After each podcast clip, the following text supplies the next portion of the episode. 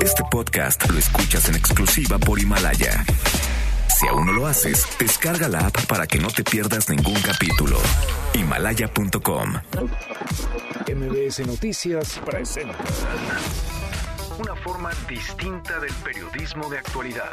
donde las claves son informar, cuestionar y entretener. Vaya que hay temas para ponerlos sobre la mesa. Manuel López San Martín en Mesa para Todos. Viernes, viernes eh, 28 de febrero, por fin es viernes, la hora en punto. Qué tarde está, qué día, qué viernes, movido, muy movida la tarde, mucha información. Soy Manuel López San Martín, gracias que ya nos acompaña. Acaban de estar como todos los días, como todas las tardes. Todas las voces, todas en esta mesa para todos. Confirmado, llegó el coronavirus a México, era inevitable, se había dicho.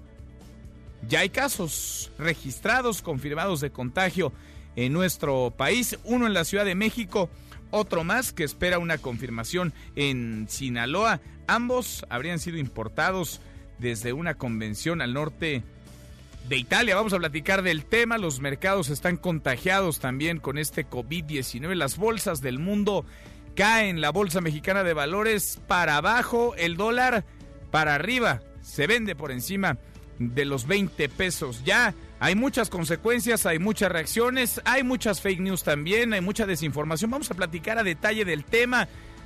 Vamos a conversar con la secretaria de Salud de la capital del país sobre las medidas que se están tomando, sobre las acciones que se pueden, que se deben y sobre el pánico que ha dicho hoy el subsecretario de Salud Hugo López Gatel y el propio presidente López Obrador, que no debe cundir, que hay que cerrarle el paso, hay que tomar las cosas con tranquilidad. Serenos, dijo el presidente López Obrador en la mañanera. Mucho que poner sobre la mesa esta tarde. Arrancamos con las voces y las historias de hoy. Las voces de hoy. Andrés Manuel López Obrador, presidente de México. Estamos preparados para enfrentar esta situación del coronavirus. Tenemos los médicos, los especialistas, los hospitales, la capacidad. Hugo López Gatel, subsecretario de Salud. No hay razón alguna hasta este momento para cerrar escuelas, cerrar trabajo, tener ausentismo laboral justificado de manera generalizada. Estamos en escenario 1 y esto es transmisión localizada en torno a los contactos. Aldair Jiménez, activista. Exigimos a la Secretaría de Salud y al Instituto Mexicano del Seguro Social una disculpa pública en todos los medios, en medios institucionales, por el tema del desabasto y por poner en riesgo la integridad de así sea una, dos, cien o tres mil personas que vivimos con VIH. Emmanuel Macron, presidente de Francia. Tenemos una crisis ante nosotros, una epidemia está en camino. Sabemos que algunos países ya están más gravemente afectados que nosotros, lo que significa que en cada etapa tenemos que cambiar la forma en que nos estamos organizando. Son las voces de quienes hacen la noticia, los temas que están sobre la mesa y estas, las imperdibles. De hoy le entramos a la información. Llegó el coronavirus a México, un caso confirmado en la Ciudad de México, en la capital del país, otro que dio positivo en la primera prueba y espera confirmación en Sinaloa, los dos importados desde una convención en el norte de Italia. En el caso de la Ciudad de México, se trata de un hombre de 35 años aislado en el Instituto Nacional de Enfermedades Respiratorias junto con cinco de sus familiares. El segundo caso es el de un hombre de 41 años, residente de Hidalgo, pero que luego de su viaje a Italia regresó a la Ciudad de México, voló a Sinaloa con escala en Guadalajara. En estos momentos se encuentra aislado en el Hotel Lucerna en la zona de Tres Ríos, en Culiacán. Bueno, en el caso de la capital del país, el hombre de 35 años viajó a Italia el 14 de febrero, regresó al Aeropuerto Internacional de la Ciudad de México el 22 de febrero también, un día después presentó síntomas y se le tomó una muestra. Cuatro días después, hasta el 27 de febrero, el día de ayer, sobre el hombre en Sinaloa, voló a Italia el 16 de febrero, regresó el 21 y un día después comenzó con síntomas. Cinco días después, ayer 27 de febrero, le tomaron las muestras.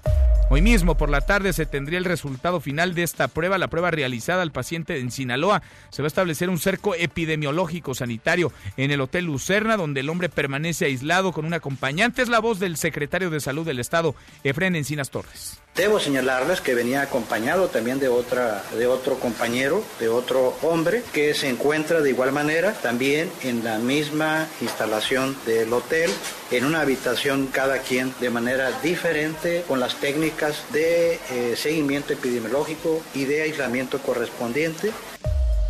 Bueno, y la Secretaría de Salud de Sinaloa busca a los pasajeros que tuvieron algún contacto con este paciente, el paciente que dio positivo en la primera prueba de coronavirus que viajó a Sinaloa con escala en Guadalajara.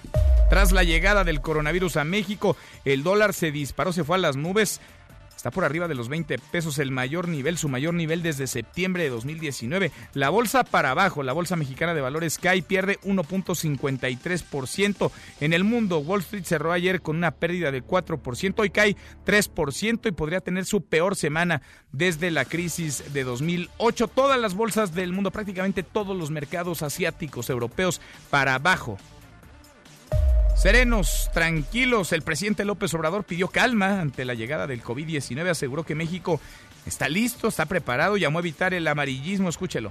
No es, repito, según la información que se tiene, algo terrible, fatal, ni siquiera es equivalente a la influenza.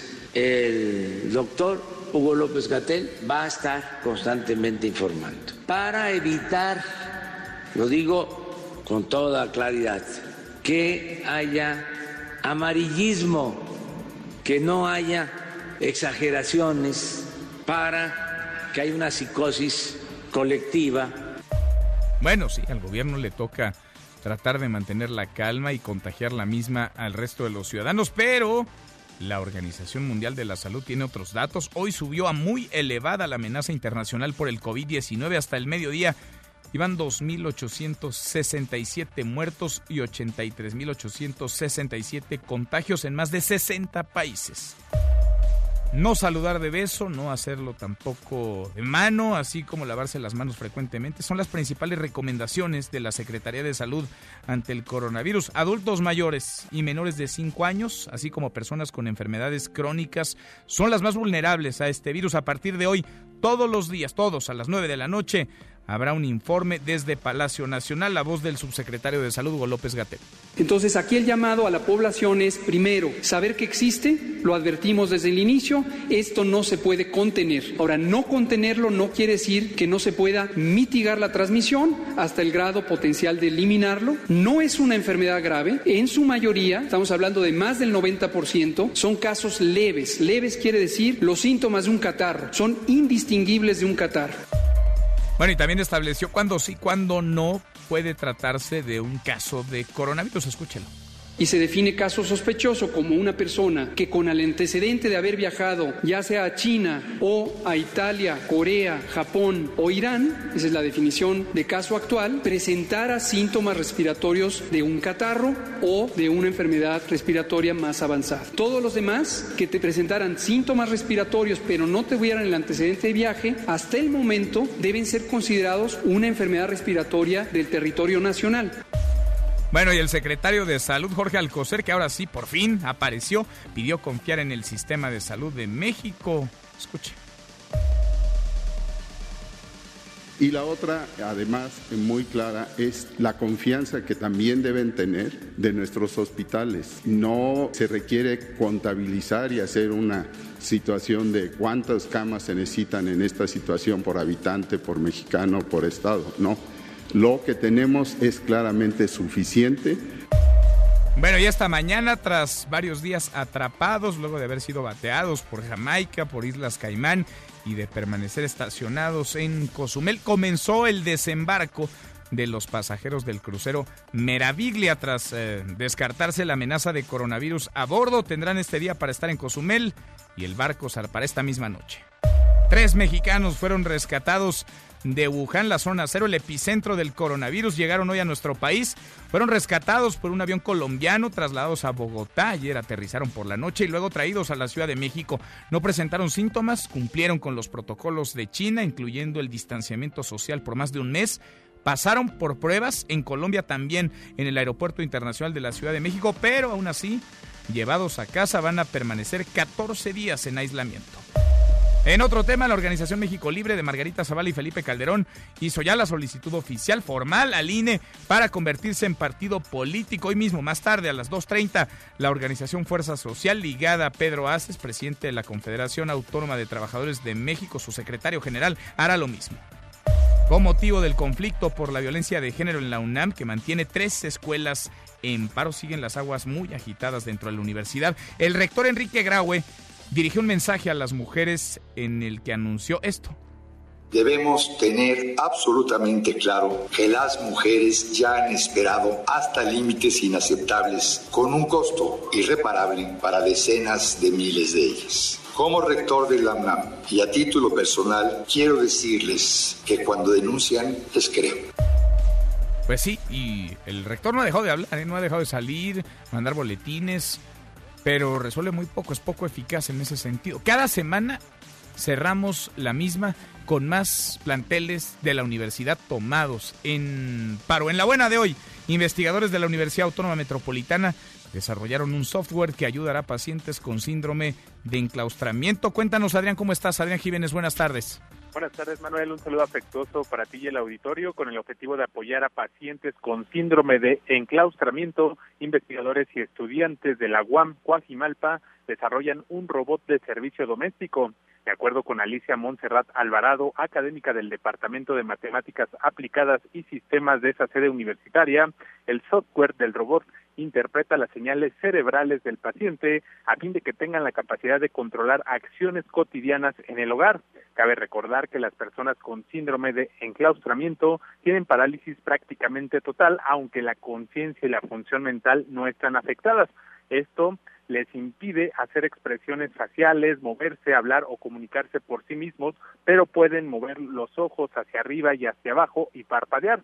Actualmente los especialistas de la UAM Cuajimalpa trabajan en el mejoramiento de la parte física del robot, especialmente en los simuladores de la mano y de los brazos, la forma en que tomará los objetos, su desplazamiento, así como en el tacto, informó Adrián Jiménez.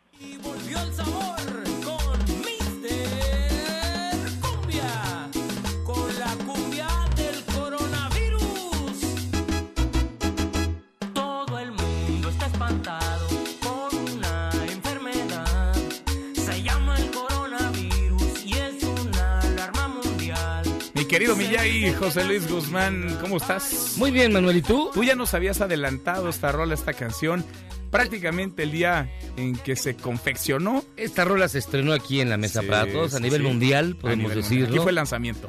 Y este, y bueno, desde entonces no la habíamos vuelto a poner.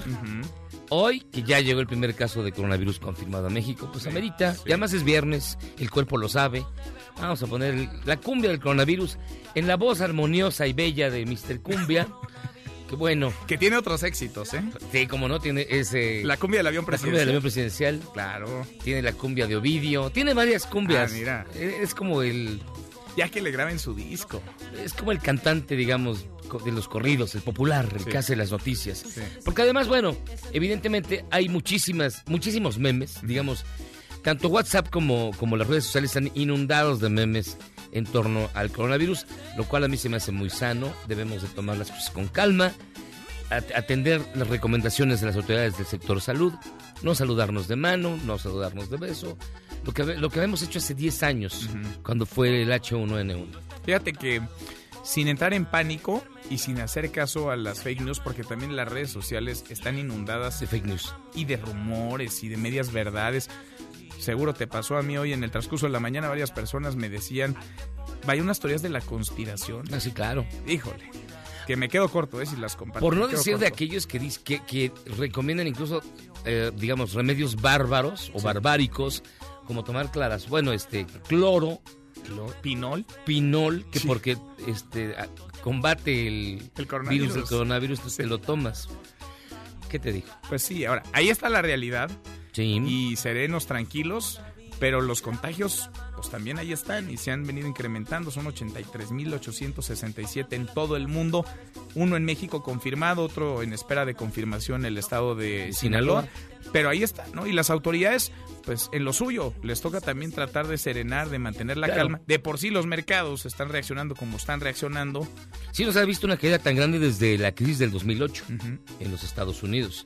Y ahora lo que hay que hacer es, de verdad, bueno, cuidarse, fortalecer el sistema inmune, comer bien, lavarse las manos, no tocarse la cara y llevársela Bien, bien, y cualquier síntoma, claro, pues avisar, ¿no? Avisar, avisar. Ahora, yo no sé si esto de los memes es exclusivo de México o también, no sé, en Corea del Sur, en Japón, en Italia, se dejan ir como nos dejamos ir los mexicanos en las redes sociales. yo creo que sí, es igual. Es un fenómeno universal, es como el coronavirus. Porque acá, más tardaron en confirmar los casos que en circular los memes. Sí, no, está ya, atascado de memes. Atascado, atascado. Miyagi, con este éxito, los dejamos con el éxito de la mesa para todos, que es la cumbia del coronavirus. coronavirus. Para que inicie ya el viernes, el fin de semana y descanse. Con buen ritmo. Con buen ritmo. Y serenos, tranquilos, diría el presidente López Obrador. Gracias, Miyagi. Gracias a ti, Manuel. Acá nos escuchamos en un ratito. Confirmados ya los primeros casos de coronavirus en México. Y nuestra pregunta del día, obvio, tiene que ver con el tema. ¿Cómo ha sido la actuación hasta ahora de las autoridades de salud? ¿Buena? ¿Prudente? Irresponsable o improvisada. Opine con el hashtag Mesa para Todos. Abiertas ya nuestras vías de comunicación. El WhatsApp 5524-99125. Viene el teléfono en cabina 5166-1025. Pausa. Vamos arrancando esta mesa, la Mesa para Todos.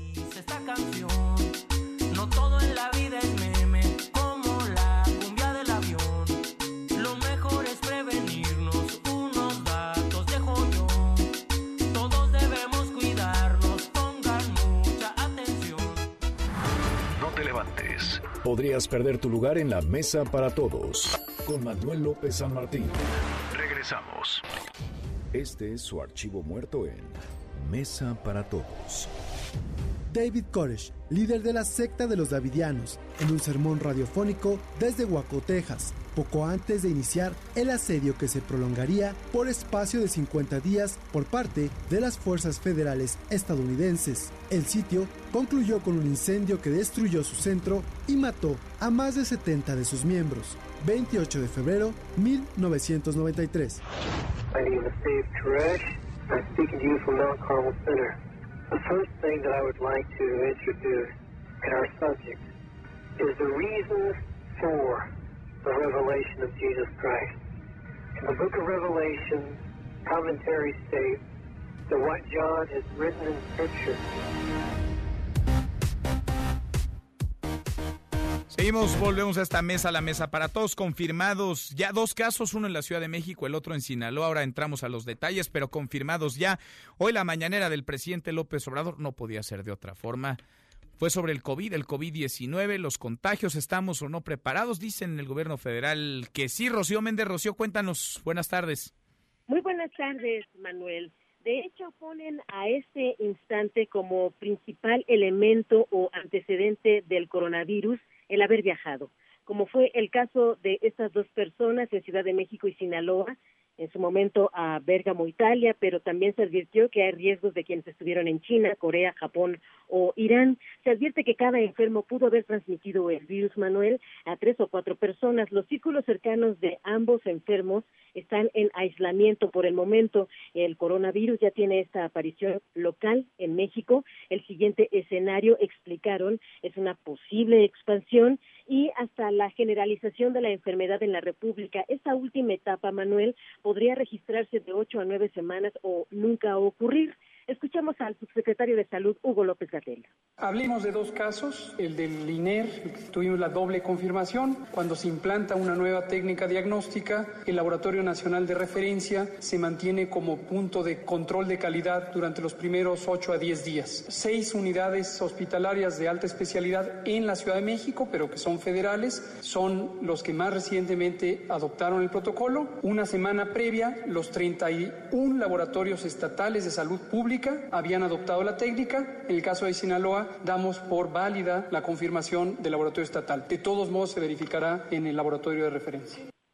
Así que tranquilos en ese sentido, porque cualquiera que empiece a tener dudas o sospeche que esté afectado por la enfermedad, solo tiene que acudir a su centro de salud más cercano y habrá la referencia inmediata, Manuel. También se descartó que los viajeros del crucero que arribó a Cozumel porten coronavirus. Solo hay, hay dos casos de influenza. De hecho, más de 180 virus aparecen en época invernal y algunos, como el COVID-19, aparecen como virus emergentes y el país está preparado. Además, habrá un declive del contagio con la llegada de la primavera y el verano. Escuchemos al presidente Andrés Manuel López Obrador. Decirle a la gente, serenos, tranquilos, tenemos capacidad para enfrentar esta situación. Estamos preparados para enfrentar esta situación de el coronavirus. Tenemos los médicos, los especialistas, los hospitales, la capacidad para hacerle frente en la medida en que se vaya presentando. Vamos a atender los casos. La población necesita tomar conciencia de que ya ingresó el coronavirus a México, advierten las autoridades, pero el COVID-19, explican, no es una enfermedad grave, es leve, de hecho, en más del 90% de los casos que ya se registraron, hay un riesgo de contagio en personas de más de 60 o menos de 5 años, enfermos crónicos con obesidad, problemas de inmunodeficiencia, tener precaución en el caso de las embarazadas, pero no es tiempo de cerrar escuelas, empresas o lugares públicos, ni de cancelar reuniones masivas, solo se pidió reforzar medidas de higiene y protocolos para evitar contagios. Escuchemos al doctor López Gatela. Hay acciones básicas de higiene que son extremadamente útiles. Lavarse las manos continuamente, utilizando, por ejemplo, jabón y agua o alcohol gel si no se tiene jabón y agua a la mano. Si la persona tuviera síntomas respiratorios, que no estornude suelto, que estornude en el ángulo, en el ángulo interno del codo. También que no de la mano, mantengámonos con un saludo fraterno y amigable que nos ayude a ser solidarios y hermanos como sociedad, pero no nos demos la mano. Por el momento, tampoco nos demos besos ni abrazos. Esto nos va a ayudar a disminuir la transmisión. Y de hecho, al ser cuestionado sobre saludos de mano y abrazos que da a sus seguidores en los mítines, el presidente López Obrador indicó que él no hará cambio alguno. Si hay una enfermedad y se tiene atención médica y medicinas, la gente sale adelante, la medicina ha avanzado mucho, hay que tener confianza en las instituciones, concluyó. Es parte de lo que se dijo esta mañana en Palacio Nacional. O sea, Rocío, el presidente no va a dejar de saludar a la gente, ni de besar, ni de apapachar. No. Aunque le haya dicho el subsecretario López Gatel ahí frente a él que lo recomendable es eso, él opina otra cosa. Y de alguna forma lo deja libre albedrío, pero sí en términos de políticas de, de política sanitaria, el indicativo por parte de las autoridades sanitarias es seguir estas recomendaciones que incluso hasta se atrevió a decir no besos, por lo menos en un tiempo para evitar más contagio de esta pandemia. Pero el presidente va a continuar con sus Mm, prácticas, Manuel. Bueno, gracias Rocío, muchas gracias. Hasta pronto. Hasta muy pronto, muy buenas tardes, Rocío Méndez. Y habrá a partir de hoy conferencias todos los días a las 9 de la noche desde el Palacio Nacional. ¿Se acuerdan como cuando vivíamos entre la influenza H1N1? Confirmado un caso en la Ciudad de México. Hay otro caso que dio positivo en una primera prueba en Sinaloa. Hasta Sinaloa voy contigo, Karina. Cuéntanos lo último. Karina Méndez, muy buenas tardes. Hola, ¿qué tal Manuel? Buenas tardes. Desde Sinaloa te saludo y te informo que esta mañana la Secretaría de Salud confirmó que una persona de 41 años salió positiva al virus del COVID-19 y se encuentra aislado en un hotel de la ciudad de Culiacán. Por cuestiones de seguridad omitieron su identidad. Escuchemos al secretario de Salud en Sinaloa, Efren Encinas Torres. Se toma la muestra del día de ayer, la cual se procesa en el Laboratorio Estatal de Salud Pública de aquí de nuestro estado de Sinaloa y se reporta como positivo. El paciente se encuentra estable, quiere decir que no está complicado, está en comunicación estrecha la Dirección de Prevención y Atención Médica con él, también COEPRIS, nosotros, conjunto como personal de la Secretaría de Salud, vigilantes de la evolución que esto pueda tener y conllevar. El hombre estuvo en un congreso en Italia, después viajó a México y por cuestiones de trabajo se encuentra en Culiacán. Antes de llegar a Sinaloa pasó por Guadalajara y es originario del estado de Hidalgo y viajó junto a tres mexicanos. Uno de los infectados se encuentra en la Ciudad de México y la persona que lo acompaña en Culiacán se encuentra también aislado. Escuchemos de nueva cuenta al secretario de Salud en Sinaloa, Efren Encinas Torres. Conectado con los casos señalados a nivel federal, tres o cuatro casos que estuvieron por allá, tiene relación. El caso que está de acompañante es un caso sospechoso ya por definición operacional, puesto que ya se establece primero la relación que tiene con los viajes, pero sobre todo ya con un caso confirmado como es el, el comentado. El pasado 21 de, 21 de febrero llegó a la Ciudad de México, pero fue hasta el 22 cuando inició con síntomas. Llegó a Sinaloa el pasado 27 y fue entonces cuando llegaron los resultados de coronavirus. En el caso del paciente se encuentra bien estable, sin embargo, en caso de requerir algún manejo hospitalario, ya se tiene la unidad médica correspondiente eh, con cuarto de aislamiento para evitar la transmisión del virus. Eh, también te comento, Manuel, que por temor a contagiarse de coronavirus, huéspedes del hotel ubicado por el desarrollo urbano Tres Ríos, donde se encuentra el paciente, han estado abandonando el sitio por miedo a contraer el virus. Y pues eh, te comento que los cubrebocas eh, y toda la cuestión de limpieza, lo que es el cloro, este, para desinfectar, está eh, sufrió desabasto. En dos horas se terminaron los cubrebocas en Culiacán la gente está muy asustada y muy preocupada por la situación, pero las autoridades están confiadas y eh, aseguran que tienen todo bajo control. Hasta aquí mi reporte. Y es que a veces, Karina, hace más daño la desinformación, las fake news, que el propio virus y los contagios. Gracias, muchas gracias, Karina. Buenas tardes. Muy buenas tardes, Karina Méndez desde Sinaloa. Le agradezco mucho al doctor Alejandro Macías. Él fue comisionado de la Secretaría de Salud para la Prevención y el Control de la Influenza H1N1. ¿Se acuerdan? En 2009 infectólogo, nuestro infectólogo ya de cabecera. Doctor Alejandro, gracias por platicar con nosotros. ¿Cómo estás? Un gusto saludarte, Manuel. Pues hemos ido relatando esta historia desde hace semanas, y no es que meses ya. Nos alcanzó la realidad, doctor. Apenas ayer conversábamos contigo. Llegó el COVID-19, llegó el coronavirus a México. Es que no es más que el cumplimiento de lo que se ha dicho desde un principio, Manuel. No, esto tenía que ocurrir. Evidentemente, desde un principio, este era un virus que no se podía contener. ¿Cuándo hemos podido contener, por ejemplo, la influencia estacional? Nunca jamás. Eso era evidente desde un principio y un día tenía que pasar. Ahora, estos tres casos que ahora, o dos, tres casos que están llegando a México, lo sabemos porque ellos de moto propio fueron a hacerse las pruebas y dijeron, puede que yo tenga esto. Pero no necesariamente son los primeros pacientes. Igual ya puede haber habido algún paciente que entró a México con coronavirus, tuvo un catarro, a lo mejor fue con el doctor y le dijo que tenía influenza, porque ahorita es mucho más probable tener influenza que tener coronavirus. Entonces, es lo que se esperaba, no es nada fuera de lo que estaba perfectamente estipulado que iba a pasar.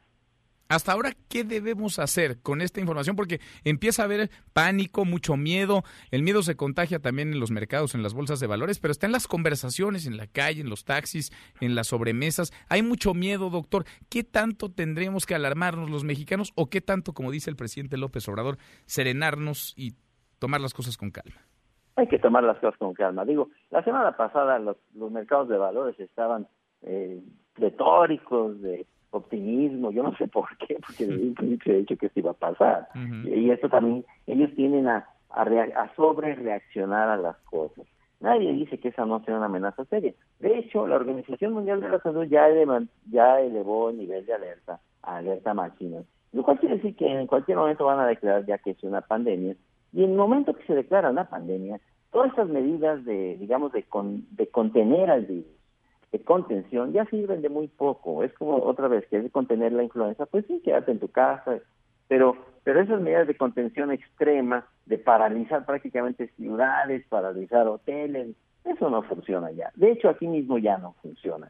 Si va a llegar, va a llegar y va a depender más de las características del virus que de lo que nosotros le podamos hacer.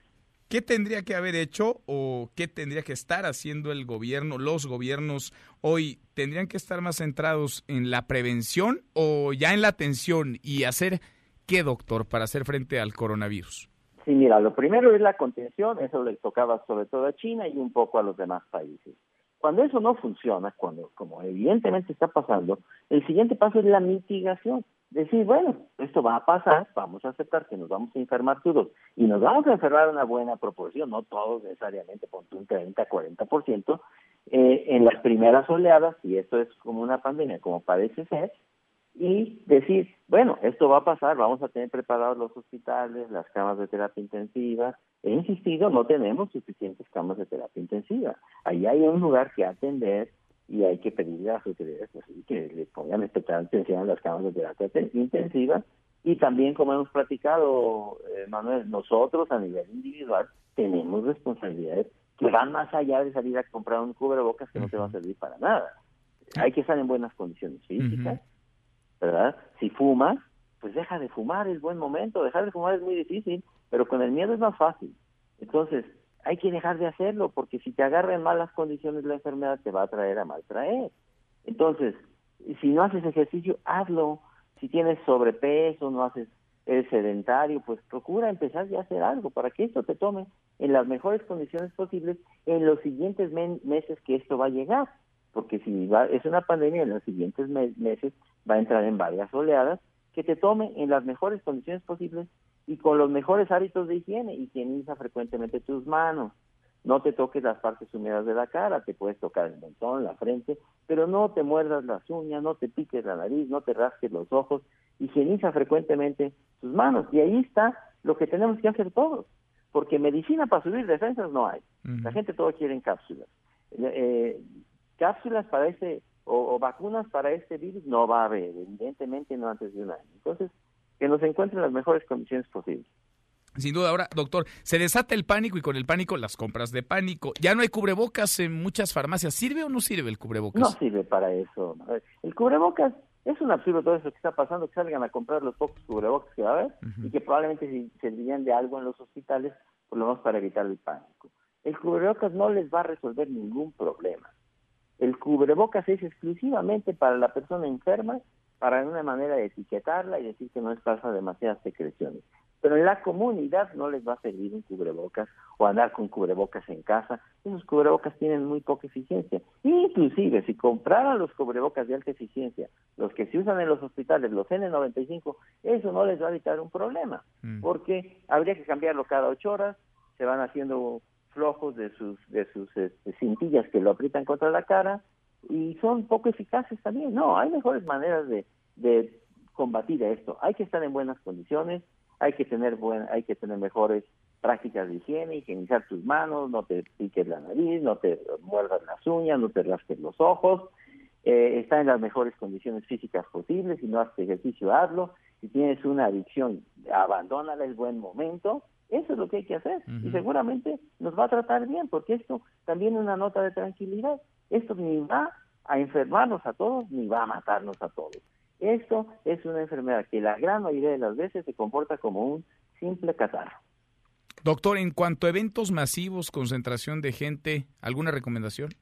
Sí, mira, o sea, yo creo que ahí también va a haber una, un- una situación de pánico. Por ejemplo, viene en breve, por ejemplo, la feria de Aguascalientes, ¿no? Entonces, y significa mucho para las ciudades. Sí, sí, sí, cómo no. Este, yo también creo que una vez que eso ya está en todo el mundo y ya la y ya la la contención no fue posible, pues ¿en, en qué lugar del mundo te vas a querer meter para estar seguro? En ninguno, ¿verdad? Entonces, yo creo que esas son medidas de contención que habrá que ir reduciendo paulatinamente. Ya corresponderá a las autoridades locales decir, bueno, suspendemos esto, no lo suspendemos, o a ti mismo voy o no voy, pero evidentemente, otra vez, los mecanismos de contención ya están agotados, eso va a funcionar cada vez menos. Mm. Podemos proyectar un, no número exacto, pero sí, digamos, un incremento en los contagios. Vemos con preocupación casos como el de Italia, que hace una semana prácticamente no pintaba en el mapa, en el radar de los contagios de coronavirus y tiene, registra prácticamente 700 casos. ¿Podemos proyectar de qué tamaño podrían ser el número de infectados de contagios en México de coronavirus, doctor? Pues mira, la, la proyección la hizo de hecho el propio subsecretario López Gatel y él advirtió que puede llegar a infectar al 40% de la población. Estamos hablando de más de 50 millones de personas. Eso hace la influenza, pero es el único patrón que tenemos. Aquí no sabemos cómo va a ser. Eh, probablemente esto se regionalice como pasó con el SARS, que entra intensamente en unas regiones pero respeta otras. ¿verdad? Ojalá eso sea también, porque eso también nos da oportunidad de actuar un poco mejor, de concentrar los recursos en algunas áreas mientras afecta a otras, o que afecte varias regiones, pero no al mismo tiempo, un poco como que vayan brincando como palomitas de maíz, una aquí y otra allá, y eso te permite ir actuando en las distintas regiones. Eso también es un poco más manejable, y a mí me parece que es muy probable también lo que va a ocurrir. Entonces, otra vez, tomar las cosas con calma, porque esto debe ser una situación manejable. Ahora, si infecta a muchas personas y una poca proporción de esas necesitan una máquina para respirar, eso sí hay que decirlo. No vamos a tener suficientes camas de terapia intensiva, porque México no las tiene, tiene muy poquitas.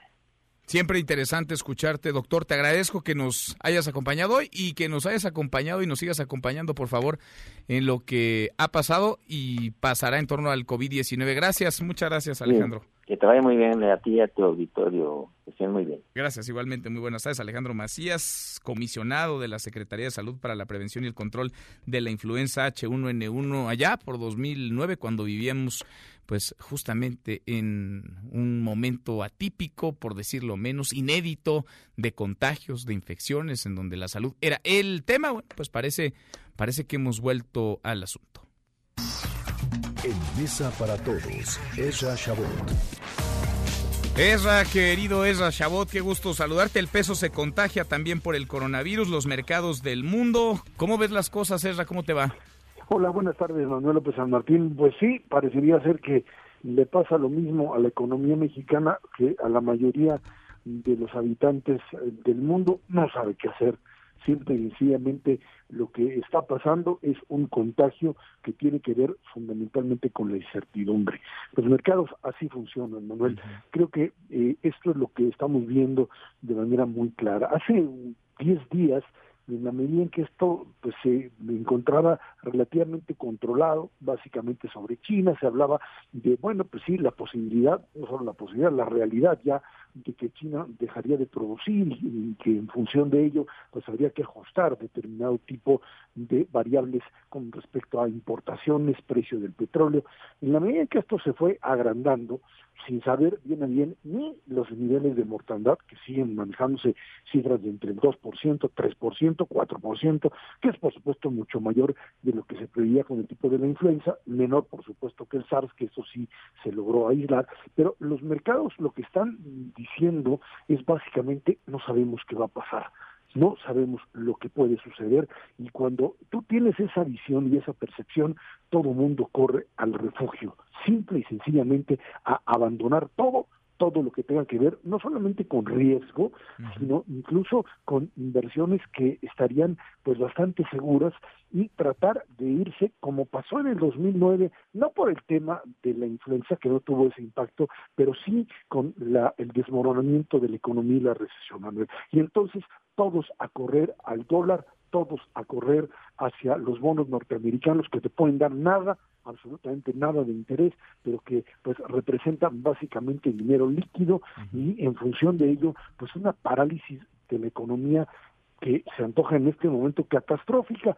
La verdad es que es solamente, Manuel, una percepción, una percepción de lo que no se conoce. En la medida en que vayamos viendo cuál es el efecto real en términos de no solo la mortandad del propio virus, sino de qué es lo que paraliza hasta dónde le pega turismo, hasta dónde le pega a las industrias, hasta dónde eh, el precio del petróleo se ajusta en función de lo que sí se produzca o no. Sí es verdad, como muchos eh, pues siguen afirmando, que este tipo de virus ya en eh, ambientes de calor no tienen capacidad de resistencia. En la medida que entre la primavera en el norte del planeta o en la parte en el hemisferio norte, lo que veríamos sería pues prácticamente una disminución del efecto del coronavirus, de este coronavirus que está pues golpeando en este momento precisamente a estas zonas. Y en función de ello la posibilidad de que la misma economía empiece a moverse y a recuperar la tranquilidad. Se trata pues básicamente de lo que no conocemos, Manuel. Porque hemos visto, Esra, pues un contagio en las bolsas, en los mercados de todo el mundo, Estados Unidos, Europa, Asia, México, desde luego una semana esta negra, quizá como no veíamos otra desde la crisis global, la crisis económica del año 2008. El dólar se está vendiendo ya hasta en 20 pesos con 30 centavos y esto parece pues difícil de proyectar, difícil de calcular en dónde se va a topar con pared. Le preguntaba hace unos minutos a quien estuvo encargado del control de la influenza H1N1, ¿cuántos casos podríamos prever de contagio de coronavirus? Esra, te pregunto a ti, ¿podemos prever de qué tamaño podría ser el contagio para la economía mexicana y para las economías del mundo por este virus?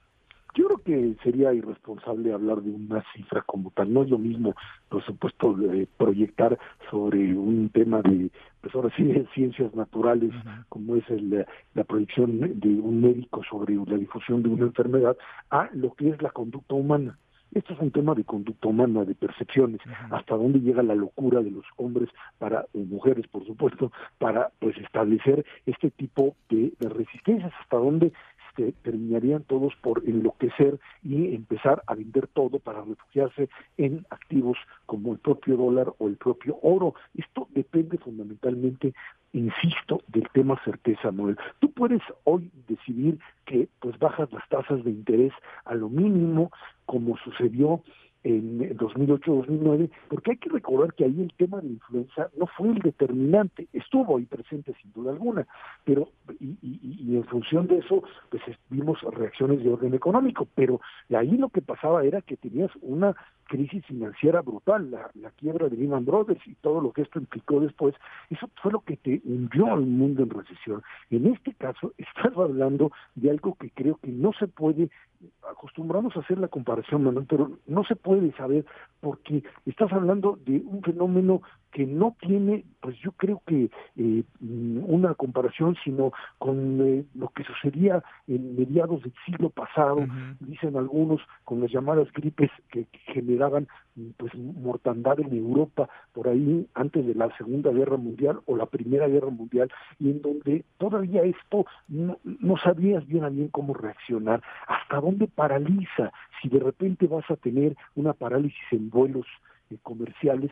Hay que recordar que esto lo sufrimos, pero lo, sufrimos de manera temporal, insisto. Si esto termina en el primer trimestre del año, si para abril tú ya tienes esto controlado porque el calor y, la vacuna y, lo que tú quieras termina dándote eh, números que disminuyan, como ya los tienes hoy en China, que te disminuyen los niveles de contagio, bueno, pues entonces las cosas se calman. Pero si esto se te se te dispara a poblaciones que no se pueden mover, que no pueden ir a trabajar, que no pueden producir, entonces la cadena se te altera, y entonces si te metes en un problema, nos metemos en términos mundiales en un problema de parálisis, y eso sí, no hay nadie que te pueda proyectar hasta dónde pues se puede hundir esto, ¿no? Y creo que ese es el problema en el que estamos. No hay que apanicarse, porque entonces pueden ser de los grandes perdedores aquellos que ante el pánico deciden que venden todo, que deshacen todo y compran a lo más caro, compran aquello que luego pues verán cómo vuelve a recuperar un valor pues como están las condiciones normales entonces son pues los que terminan perdiendo hasta la camisa por acciones de terror y acciones especulativas. Los que saben hacer eso pues allá ellos pero en términos generales creo que hay que tomar las cosas con calma antes de pues asumir posiciones que luego habrá que lamentar. Sin duda. Vaya panorama este es lo seguimos platicando contigo. Gracias como siempre Muchísimas gracias, buenas tardes, buen fin de semana. Muy buenas tardes también para ti. La Bolsa Mexicana de Valores está cayendo, pierde 1.53%, ha tenido una pésima semana, pérdidas todos los días prácticamente de lunes a viernes cayendo, una semana negra, la peor desde la crisis económica de 2000 8. El dólar se vende hasta en 20 pesos con 30 centavos. Ha tuiteado Tedros Adhanom, el titular de la Organización Mundial de la Salud. Juntos somos poderosos. Nuestro enemigo ahora no es el coronavirus por sí mismo, es el miedo, son los rumores y son los estigmas. Cruzamos la media ya, cuarto para la hora, pausa y volvemos con un resumen de lo más importante del día. Esta mesa, la mesa para todos. No te levantes. Podrías perder tu lugar en la mesa para todos. Con Manuel López San Martín. Regresamos. Caifanes cancela conciertos en la Ciudad de México y Monterrey. En las redes oficiales del grupo no existe todavía una explicación al respecto, pero sí el anuncio de las fechas que ofrecerán en varias ciudades de Estados Unidos y Costa Rica.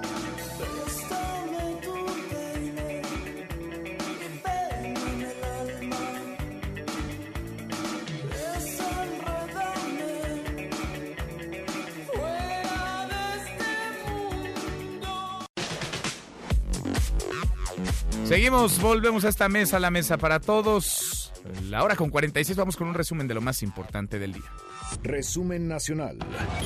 No da tregua el coronavirus, al contrario, llegó a México ya. Esta enfermedad ha infectado a 83.867 personas y ha dejado 2.867 muertos en más de 60 países en nuestro país. Hay un caso confirmado en la Ciudad de México, uno más que dio positivo en una primera prueba en Sinaloa, que se espera confirmación en unas horas más, en unos minutos más. Yo le agradezco mucho a la secretaria de Salud de la Ciudad de México, a la doctora Oliva López, que platique con nosotros esta tarde. Gracias, secretaria, ¿cómo estás? Buenas tardes, un saludo a todos ustedes, pues aquí bastante eh, solicitada. Pues sí, me imagino. Para dar información, y con lo mucho que, gusto. Y lo que falta, doctora, porque con mucho gusto. esto está esto está iniciando. ¿Qué previsiones se están tomando hoy en la capital del país ante la confirmación de un primer caso de coronavirus en la Ciudad de México, doctora? Bueno, el protocolo de, de seguimiento, de aislamiento de los contactos, de eh, monitoreo de estos contactos de este caso confirmado está establecido, está marchando y eh, esperamos ver, ¿no? En el tiempo que se tiene previsto, 14 días, ver el, el comportamiento de estos contactos directos de el, el caso ya confirmado. Ahora, en términos generales, lo que se está haciendo es lo que se está haciendo siempre y que se intensificó muy orientadamente a la búsqueda de enfermedad respiratoria por nuevo coronavirus en el aeropuerto, en los aeropuertos en general, en el caso de la Ciudad de México, en las dos terminales, intensificar la actividad de sanidad internacional, el monitoreo de pasajero enfermo, el monitoreo de pasajero sospechoso con antecedente de viaje en estos cinco países, China y los cinco países donde eh, ya se reconoce transmisión local, y el, los filtros justamente en el aeropuerto internacional, en estas dos terminales y el trabajo coordinado de las brigadas de sanidad internacional del gobierno de la Ciudad de México con el gobierno de México. Bien. O sea, Eh, los grupos de epidemiología están presentes monitoreando, tomando temperatura, haciendo interrogatorio a profundidad, en el caso de que se pase a un segundo filtro, en el espacio de aislado, o sea... Eso es para detectar, digamos, para detectar ah, ah, lo mayor, con la mayor precisión y con la mayor anticipación algún posible contagio. Ahora, ¿qué se hizo? Sí, porque estamos Ajá. ante casos importados. Esto Sí, es muy importante sí. señalar. Aún, aún no hay un caso, digamos, que se haya contraído en nuestro país. Ahora, ¿qué No. se hizo o qué se está haciendo justamente ante el panorama no actual, sino lo que puede venir en los próximos días, en las siguientes semanas? Hoy eh, hablaba el subsecretario de Salud, Hugo López Gatel, de que pues estos contagios llegaron y llegaron para quedarse y podrían extenderse, que no hay que entrar en pánico, pero sí hay que estar preparados. Anunciaba algunas medidas de prevención y de protección. ¿Qué se está haciendo, qué se ha hecho desde el gobierno capitalino para estar listos para cuando los contagios sean más, doctora? Sí, bueno, desde que se inició el, el alerta, ¿no? Por la OMS y la coordinación con el gobierno de México y nosotros ha sido muy intensa con los estados también con las entidades federativas para avanzar en los lineamientos, en la capacitación de personal, en lo que tiene que ver con aceitar muy bien los protocolos eh, de atención, de búsqueda. Eso es eso se ha ido avanzando, que podríamos decir que es la fase de preparación, ¿no? Que ya está totalmente aceitada. También tenemos una fase diagnóstica, que es donde estaríamos ahora, que ya se tiene todo el conteo de la capacidad instalada, del número de ventiladores, de las capacidades en términos de camas hospitalarias, etcétera. Pero eso es solamente un, un digamos, un diagnóstico que está previendo que tuviéramos casos graves. Pero también aquí hay que señalar, la, la epidemia en China lo que nos muestra es que el 90% de los casos son casos leves. Es decir, que, no, no- requieren hospitalización, Ah, que no requieren eh, un tratamiento sofisticado. Que vale, que no digamos, es suficiente con que estén en el aislamiento los pacientes dentro en de sus aislamiento hogares, por ejemplo. domiciliario, eso es clave. Aislamiento domiciliario, sí, con eso sería suficiente. Y con los las medidas de higiene general que ya hemos repetido y que es importante eh, señalar. La salud en nuestras manos. Lavarlas, usar el gel eh, antibacterial, el gel eh, con alcohol al 70%, el estornudo de- en el ángulo interior del brazo. Estas medidas son fundamentales y que el enfermo respiratorio se quede en su casa, que no vaya a eh, su centro laboral ni a su centro escolar. Ahorita esos enfermos no son de nuevo coronavirus, pueden ser de influenza, de enfermedad respiratoria, de bronquitis, de amigdalitis, son de otras cosas. Pero de todos modos es una buena práctica y podríamos estarnos entrenando ya a que el enfermo respiratorio leve, moderado, se quede en su casa. Ahora, doctora, estoy platicando con la secretaria de Salud de la Ciudad de México, con Oliva López. Eh, hay mucha desinformación, hay mucho pánico, hay miedo también en redes sociales, hay fake news. Eh, para no abonar a esto, valdría la pena porque hay quienes ya están hablando de que se deberían de cancelar las clases, los eventos deportivos. ¿Hay algún tipo de medida que el gobierno de la Ciudad de México esté evaluando para esta clase de eventos, de actos en donde hay concurrencias, en donde llega mucha gente o los trabajos? Los este centros comerciales, escuelas. No se modifica porque tenemos caso, un caso importado, confirmado, y otro que seguramente se confirmará. O sea, hay que seguir el protocolo, pero ya el, el resultado del laboratorio estatal eh, en Sinaloa fue positivo. Entonces, seguramente lo confirmará el INDRE. Vamos a ver, vamos a esperar al reporte técnico nocturno. Eh, pero son casos importados. Entonces, en este momento, la fase en la que estamos de los casos no amerita ningún cambio en ese sentido. Porque no hay circulación local, porque no hay eh, contagios eh, locales, porque solo es un caso y otro seguramente por confirmar, y están los contactos, están identificados plenamente y están aislados. O sea, en este momento no. Ahora, como todo, en términos de los eventos eh, de brotes, de nuevas enfermedades, eventos epidémicos, como es el caso de COVID-19, sobre todo en China, sí, hay que estar teniendo el escenario A, el B, el C y el D y valorar la situación respecto a eso. Un segundo momento puede ser cuando tengamos contactos familiares y casos confirmados en familiares y entonces ahí se empieza a hacer una tarea ya mucho más de eh, regulación de esos contactos. Entonces ahí sí ya el saludo ya no de abrazo y beso, ya más más a distancia, este tipo de cosas, pero se va matizando conforme avanza. En ese momento es muy importante decirle a la población que esté tranquila, que si hay cambio en el comportamiento de estos casos, nosotros lo vamos a informar. El gobierno de México todos los días, la subsecretaría de promoción y prevención y también a través de la Dirección General de Epidemiología, que es el vocero único, el doctor Alomía, emite un comunicado técnico que está monitoreando los casos en el mundo y también los casos en el país. Sí, todos los días a las a las nueve de la noche habrá un mensaje. a las nueve de la noche está ese documento, se puede revisar.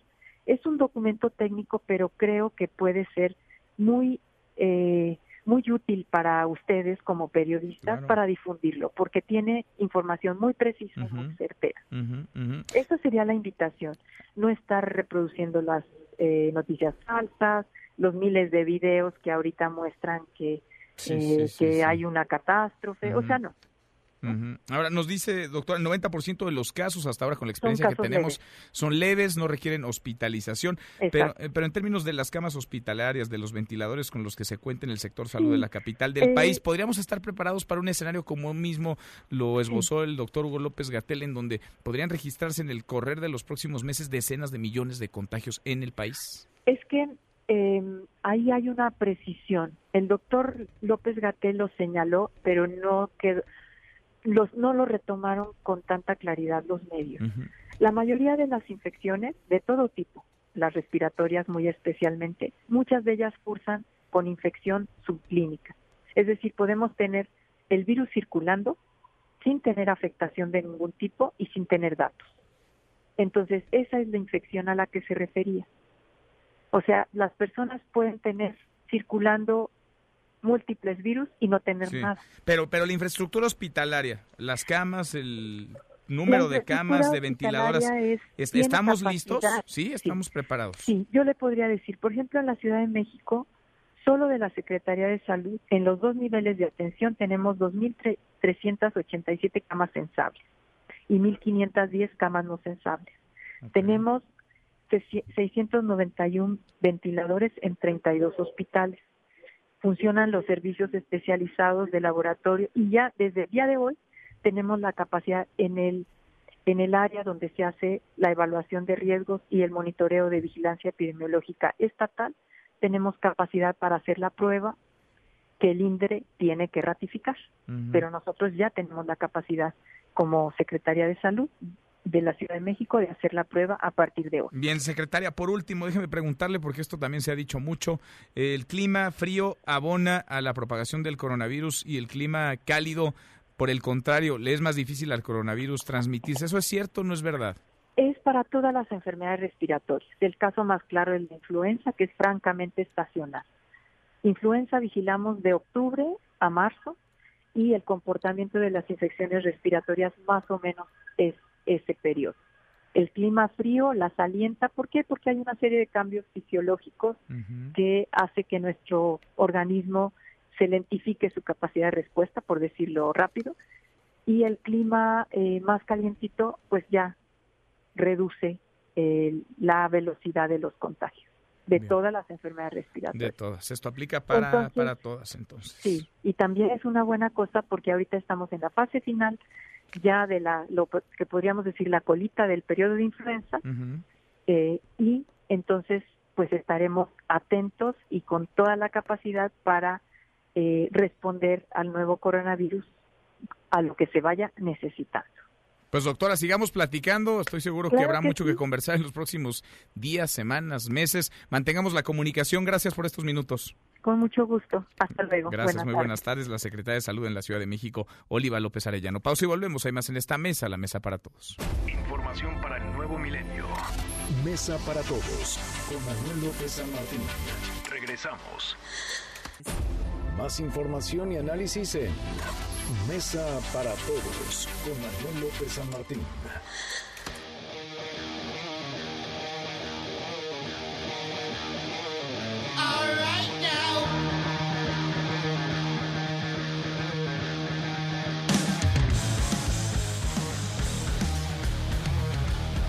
Arrancamos rockeros, por decirlo menos, muy rockeros de esta segunda hora en esta mesa para todos. Es viernes, por fin es viernes. Viernes 28 de febrero, un viernes en el que se han confirmado los primeros casos de coronavirus en nuestro país. Vamos a revisar las redes, cómo se mueven las cosas en Twitter. De las redes a esta mesa, la mesa para todos.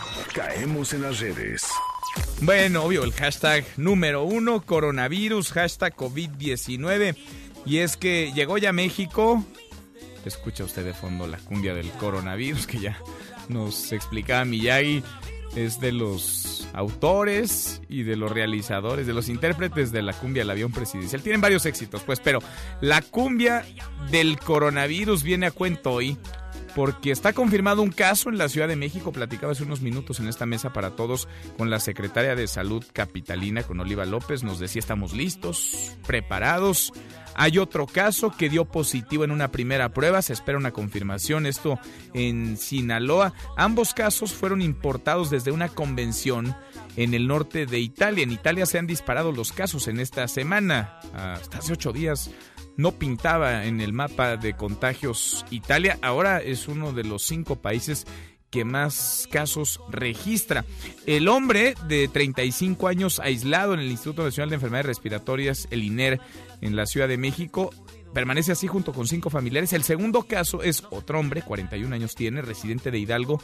Él viajó a Italia, regresó a la Ciudad de México, voló a Sinaloa, pero hizo escala en Guadalajara y permanece también aislado en un hotel en el Hotel Lucerna de la zona de Tres Ríos en Culiacán, Sinaloa. Por cierto, a partir de hoy, todas las noches a las 9 de la noche, aparecerá el subsecretario de Salud, López Gatel, con el parte, con el corte de contagios, de casos confirmados, sospechosos, recuperados en torno al coronavirus. El coronavirus que también ha contagiado a las bolsas de valores del mundo, a los mercados. La Bolsa Mexicana de Valores está perdiendo 1.02%, acumula una semana de pérdida como acumulan también las bolsas de todo el mundo, lo mismo la de Nueva York que la de París, Frankfurt, Madrid. Vaya, son caídas Tokio, ni se diga, son caídas globales. Las bolsas para abajo, las bolsas cayendo y el dólar para arriba en las nubes, hasta en 20 pesos con 30 centavos se vende este viernes, este día, el coronavirus hasta ahora registra 83.867 casos, 2.867 muertos y por desgracia contando. Hashtag Roberto Sandoval, el exgobernador de Nayarit, impresentables. Tendencia porque Estados Unidos lo declaró de plano visitante no bien recibido. Ya no le permiten ingresar a su territorio. El gobierno de los Estados Unidos ha informado que esto se debe a que Sandoval recibió dinero del narcotráfico a cambio de información y de protección. Edgar Beitia, uno de sus más cercanos, que fuera fiscal en Nayarit, está preso, acusado por tráfico de drogas, por lavado de dinero también. Imposible desligarlos a uno del otro, imposible separar lo que hacía el fiscal del gobernador. ¿Sabía o no sabía el gobernador? Parece muy lógico, muy lógica la respuesta. Hashtag Diego Santoy Riverol. ¿Se acuerdan de este caso? 14 años han pasado del doble homicidio de los hermanos Peñacos y este viernes, hoy, se dieron las caras Diego Santoy Riverol, bautizado por las redes, por los medios como el asesino de Cumbres, y Erika Peñacos, su expareja, su exnovia, esto en la reapertura de este caso, un caso que tiene como un fin anular la sentencia, 138 años de sentencia que le fue dictada a Diego Santoy Rivera. Deportes. Con Nicolás Romay. Querido Nico, qué gusto saludarte, ¿cómo estás? Bien, Manuel, con el gusto saludarte a toda la audiencia que nos acompaña. Muchas cosas que contar, empezando por las buenas noticias que vienen desde Acapulco es historia pura, Manuel, y hay que decirlo con todas sus letras, lo que hace la mexicana Reata Sarazúa, que ya está en semifinales del Abierto Mexicano de Tenis Tercel. Nunca ni una mujer ni un hombre había llegado a estas instancias en, eh, de manera individual, y hoy vemos a Renata. Ojo, que no será nada fácil el acceder a una final. Se va a enfrentar a Leila Fernández, que es una canadiense de 17 años de edad, espectacular y que está rompiendo eh, también todos los récords. Bueno, pues la mexicana intentará meterse a la final en Acapulco con su gente, con todo lo que representa el abierto mexicano de tenis tercer de Acapulco, que es un, un torneo diferente para los mexicanos. Bueno, pues veremos si esta mexicana, también muy joven, 22 años de edad, puede estar en la gran final, lo cual sería histórico, Manuel. Ojalá, Nico. A ver, ya, ya echó a la sembrada número uno, ¿no? Del, del torneo. En el primer partido, muy pocos apostaban por ella. Lo que haga es ganancia, pero yo creo que ya se creció, Nico. Yo creo que. Oh, bueno. Y además con el apoyo de la gente, los estadios han estado llenos y el fin de semana, vaya, Acapulco se va a tiborrar. Totalmente. Nada más Ayer, faltamos nosotros de estar allá, Nico. Nada más faltamos nosotros, no existir, Manuel. Este, El estadio de hombres ayer, el estadio donde se disputaba la rama varonil, vacío, bueno, no vacío, porque siempre hay muy buenas entradas en, en Acapulco, pero el de las mujeres ya no cabía nadie más. Si tú querías ir a ver a Renata, ya no podías, ya no, No cabías, sé. ¿no? Entonces, es lo que representa eh, la ilusión de la gente, ¿no? Cuando alguien nacional en deporte destaca, inmediatamente el país entero se vuelca para apoyarlo, ¿no? Sin duda. Es lo que tenemos en, en el tenis, eh, Manuel, pero también en el fútbol. El día de ayer, papelazo de León. Hablábamos de los cuatro equipos mexicanos en la Conca Champions, de que podía o no costar trabajo, no era debatible. Pero yo creo que en el fondo todos pensábamos que los cuatro equipos iban a avanzar a la siguiente ronda. Bueno, pues de los cuatro que teníamos ya nada más nos quedan tres. Avanza Cruz Azul, avanza Tigre sufriendo, avanza América sufriendo. Y León que tenía ventaja, que en teoría era el más sencillo, más cómodo, ya ayer eliminado eh, por Los Ángeles. Espectacular Carlos Vela, brutal lo de Carlos eh, Vela, que anota doblete, que es un jugador determinante y que es clave para que Los Ángeles avance de ronda y para que León se quede eliminado. Oye, y vendrá Carlos Vela a jugar contra el Cruz Azul. Vaya, Carlos Vela y Los Ángeles, pero vendrán a la Ciudad de México. Exactamente, a la cancha del Estadio Azteca, ahí veremos a Carlos Vela, que, a ver, que ha venido mucho, eh, tampoco es como para que nos eh, asombremos y tal. Carlos Vela Tú le hacías, fie- tú le fiesta. A ver, Nico, tú le hacías fiesta cuando llegó a León. No, ¿Tú no, le hacías pues, está muy fiesta? ¿Querías irlo a recibir? Me acuerdo.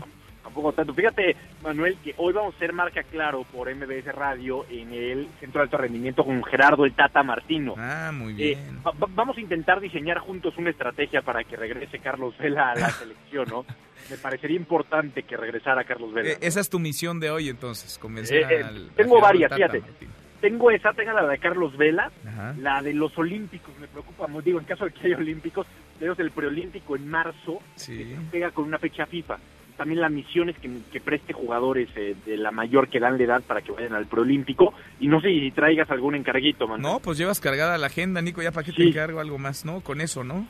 Con eso, ya. Con eso, pero, creo que hay que convencer primero a Carlos Vela antes de al Tata Martino. Yo creo que el Tata Martino está más que convencido. Junto con el Tata, el decir, oye, es que a Carlos Vela hay que llegarle por aquí, hay que ofrecerle esto. No, es una labor en conjunto. Ok. Pues el chiste es encontrar los incentivos correctos. Sí, algo, algo así tenemos que, hacer, querido Manuel. Oye, rapidísimo, te platico también de fútbol mexicano. El día de hoy arranca la jornada. Tenemos cuatro partidos el día de hoy, muchísimo fútbol para, para un viernes. Atlético San Luis contra Juárez, Toluca contra Monterrey, Morelia contra Cruz Azul. Tijuana contra Puebla, el día de mañana Pachuca Querétaro, América contra Necaxa, Tigres contra Pumas y el domingo Chivas contra León y Santos contra Atlas. Muchísimo, muchísimo fútbol. Nico, ¿ya salieron los equipos o ya salió alguno de los equipos del NFL que vendrá a jugar a México? Ya Arizona será el equipo que vendrá a jugar a la cancha del Estadio Azteca. Todavía no hay rival y todavía no hay fecha, pero bueno, ya tenemos por lo menos un invitado en eh, la cancha del Estadio Azteca en la Ciudad de México para el próximo partido, que ya se está haciendo tradición. Que, que por cierto, Manuel, todavía eh, vemos las líneas marcadas en la cancha del Estadio Azteca y la gente va, se va a preguntar, oye, fue hace mucho el partido de la NFL, ¿por qué sigue marcada la, gente? Fíjate que la pintura que se puso en el Estadio Azteca dañó el pasto. Lo que se hizo fue cortarlo y sembrar pasto nuevo. Entonces no es que esté pintado, no, no es que todavía haya pintura, es que el pasto que creció, el pasto nuevo, creció un poquito más oscuro. Entonces se ve mm. diferente, pero está en perfectas condiciones, manos. Sí, está bien. Está bien, Si no le hablamos a aquel jardinero, ¿te acuerdas? El que saboteó un juego de la NFL. el, ¿no? Enio, me parece. Sí, exacto. Enio. Y te estabas muy molesto con Enio, me acuerdo. ¿cómo no? ¿Tú no? me quedé con mis boletos en la mano, Nico. Te quedaste con tus boletos en la mano, yo sé, Manuel, pero bueno, a veces pasa así, caray. Te mando un abrazo, en un ratito los escuchamos. Los esperamos, Manuel, con el Gerardo del Tata Martino, la primera vez que podemos platicar con él largo y tendido, una entrevista diferente, lo que podemos eh, prometer. Así que se quedan con Mesa para Todos y ya después marca claro con exclusiva con el Tata Martino. Va a estar bueno. Los escuchamos, Nico. Un abrazo, Manuel, desde el CAR. Saludos. Otro de vuelta, Nicolás Romay con los deportes. Pausa antes una vuelta por el mundo de la mano de mi tocayo Manuel Marín y volvemos. Hay más en esta mesa, la Mesa para Todos. Internacional. Las autoridades sanitarias del mundo se encuentran sorprendidas luego de que pacientes con coronavirus que han sido dados de alta se reinfectan días después, lo que pone en duda la eficacia de los tratamientos y aumenta aún más el peligro de contagio, sobre todo en China y algunos países de Europa. A cinco meses de que inicien los Juegos Olímpicos en Tokio, el gobierno de Japón no tiene un plan B para enfrentar el coronavirus. Las autoridades del país asiático aseguran que hasta el momento toda la organización se mantiene sin cambios, aunque para muchos especialistas será imposible llevar a cabo un evento mundial de esta magnitud en medio de una crisis por pandemia.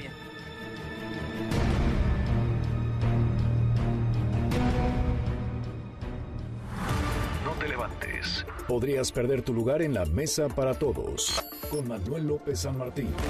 Regresamos. En Mesa para Todos, la información hace la diferencia. Con Manuel López San Martín. Los numeritos del día. Bueno, los mercados sacudidos por el coronavirus, los numeritos del día. Citlali, qué gusto saludarte. ¿Cómo estás? Citlali Sáenz, muy buenas tardes. Hola Manuel, buenas tardes aquí, buenas tardes también a nuestros amigos del auditorio. Pues continúan las pérdidas en los principales mercados del mundo, de Estados Unidos y de México. El Dow Jones Industrial pierde 2.72% en esta última jornada de la semana y el Nasdaq 1.68%. La Bolsa Mexicana de Valores está registrando un retroceso de 0.96%, se ubica en 41.208.43 unidades, pero el más afectado es el peso mexicano frente al dólar estadounidense por esta incertidumbre de cuál será la afectación real a la economía por el virus del coronavirus que ya está confirmado en México. Se compra en 19 pesos con 32 centavos y se vende en 20 pesos con 11 centavos, ya está arriba de la barrera de las 20 unidades. El euro se compra en 21 pesos con 70 centavos, se vende en 21 pesos con 75 centavos.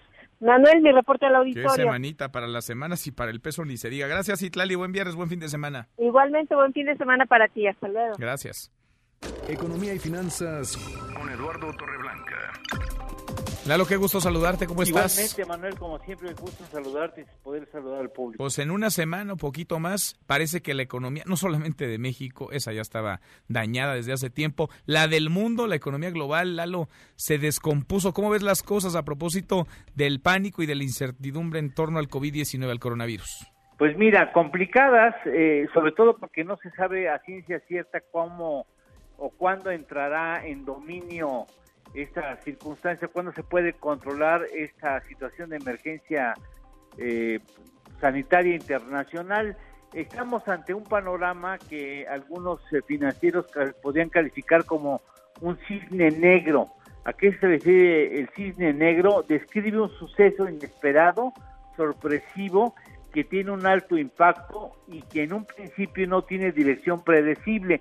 Por eso los mercados financieros actúan como están actuando al momento, con pánico, ¿no? Hay ya ha impactado este cisne negro del coronavirus al mercado de valores internacional, el mercado de divisas y a diversas industrias, la aeronáutica, la turística, la automotriz y así va a seguir, pues tendrá un gran impacto en las finanzas nacionales e internacionales. El SARS costó 70 mil millones de dólares, estuvo escasamente seis meses en la preocupación internacional, pero se asegura que el coronavirus tendrá una vida mayor.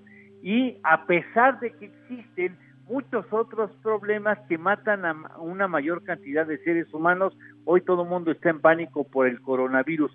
No tiene un efecto tan letal como el SARS, pero es de mucho mayor fácil contagio y esto de alguna manera ya se demuestra porque contagió a la industria financiera que está pues reaccionando con este pánico que poco a poco tenderá a tomar sus eh, niveles normales, pues Manuel, pero por lo pronto estar viendo las consecuencias eh, y ya como ya llegó a nuestro territorio, valdrá la pena que, que consideráramos que esto exigirá seguramente una, un ajuste al presupuesto federal indudablemente tendrá un costo en el crecimiento económico nacional porque tenemos la propia dinámica más la que importamos por ser una economía abierta. O sea, nos va a pegar por dos lados distintos y más vale que lo tengamos en cuenta porque esto va a influir en los resultados económicos de la presente administración en este año. Sin duda, le pega y le pegará a México y al mundo. Son ya 84.119 los casos de contagio confirmados y contando. ¿Lalo, tenemos postre? Por supuesto que sí, el chip más grande del mundo tiene un tamaño equivalente, ligeramente más grande que una tableta, con 1.2 trillones de transistores costó 112 millones de dólares y obra de 173 ingenieros que trabajaron en este, digamos, este gran chip que tiene un gran poder de procesamiento. Mira, Buen dato. Lalo, tecnológico, muy tecnológico para cerrar esta semana. Abrazo, gracias.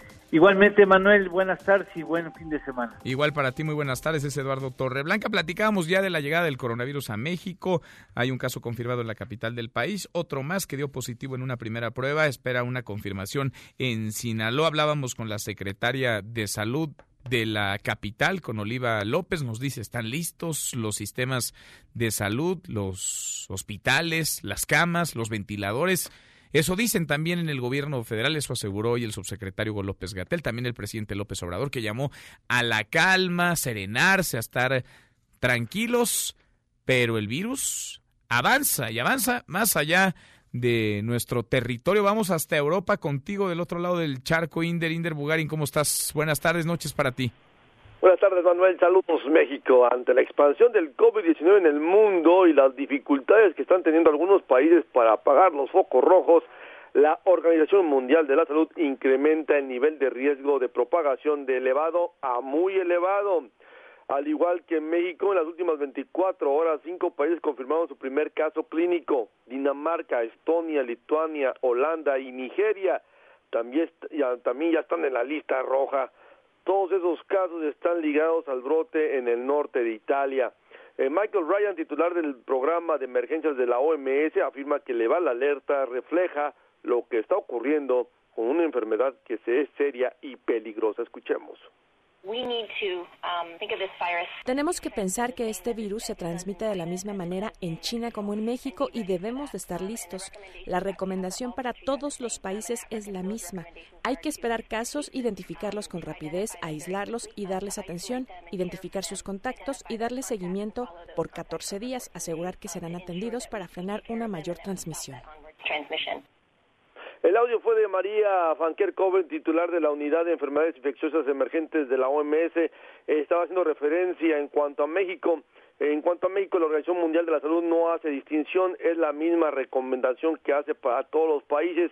Hay que adoptar medidas rápidas, agresivas y robustas de la firmeza como un país reaccione. Dependerá si registra uno o solo un brote identificado o centenares de, de casos. Michael Ryan insiste en que elevar el nivel de alerta refleja la situación que está viviendo el mundo. Escuchemos.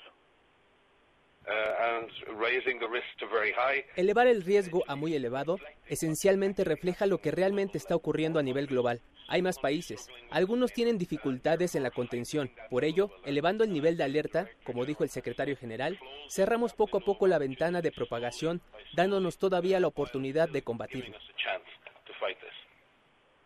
Está apenas en el comienzo de la epidemia y en este momento tiene la oportunidad de contener la enfermedad, tal y como lo ha hecho Singapur, Nepal y Vietnam, países que tras sus primeros casos hoy no registran ninguno.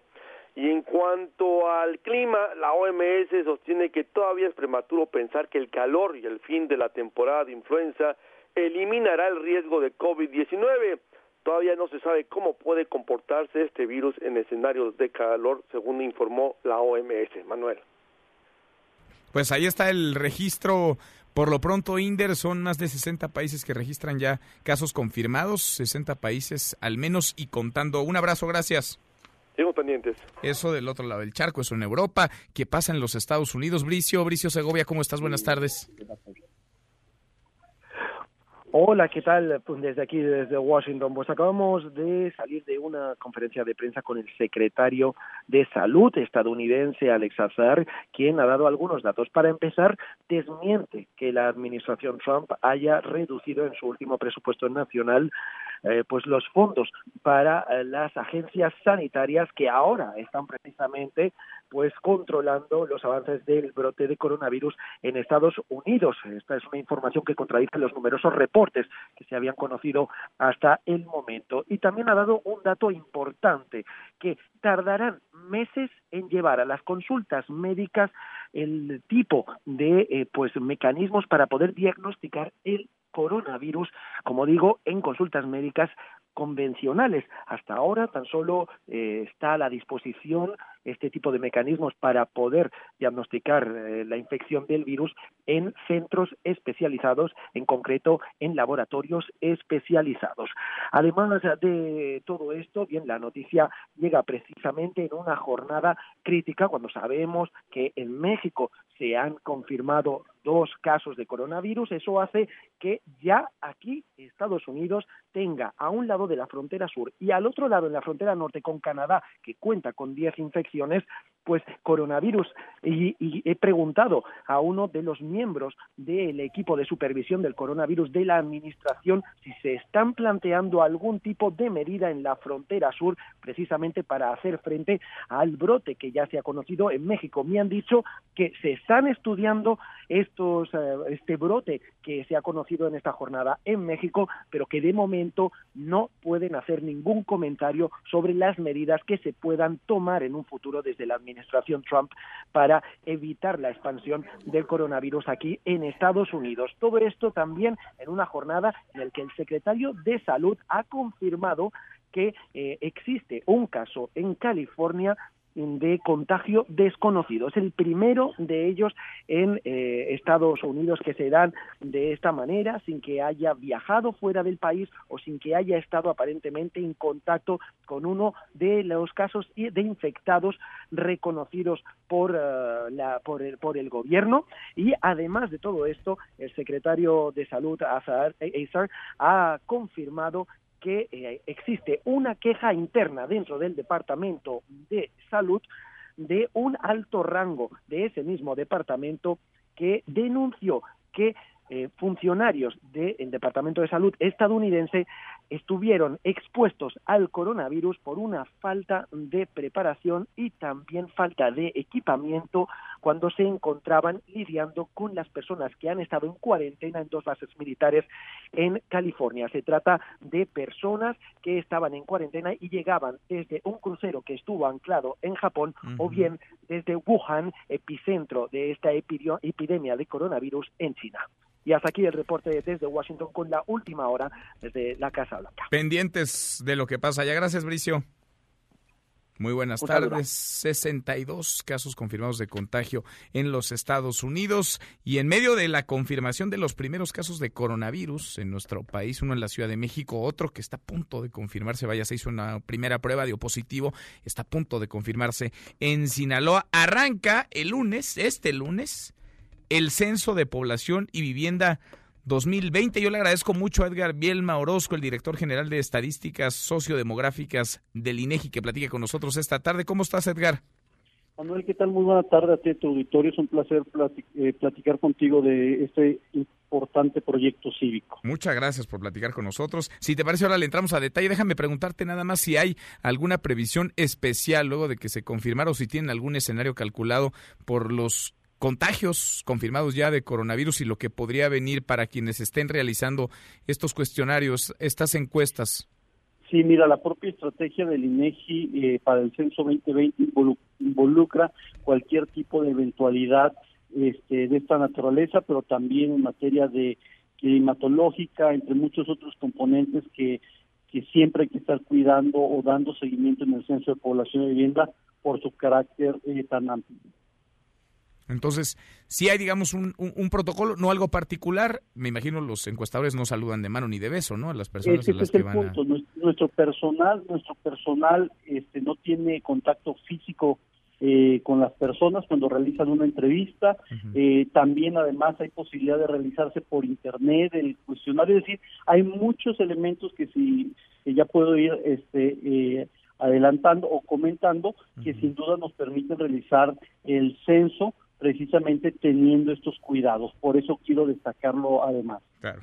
A partir del lunes 2 y hasta el 27 de marzo, este censo, ¿qué nos van a preguntar? ¿Qué preguntarán a los mexicanos, Edgar? Mira, este, primero, primero la importancia del censo. La importancia del censo es porque lo que dé en 2020 es con lo que vamos a estar conviviendo durante 10 años. Es decir, ahora en este contexto, los hospitales, sean públicos o privados, las escuelas públicas o privadas, la tienda de la esquina donde vayas a ir a comprar algo, es planificada con base en el censo de población y vivienda. Inclusive, cuando tú vas a algún lugar y que usas Google Maps, ¿sí?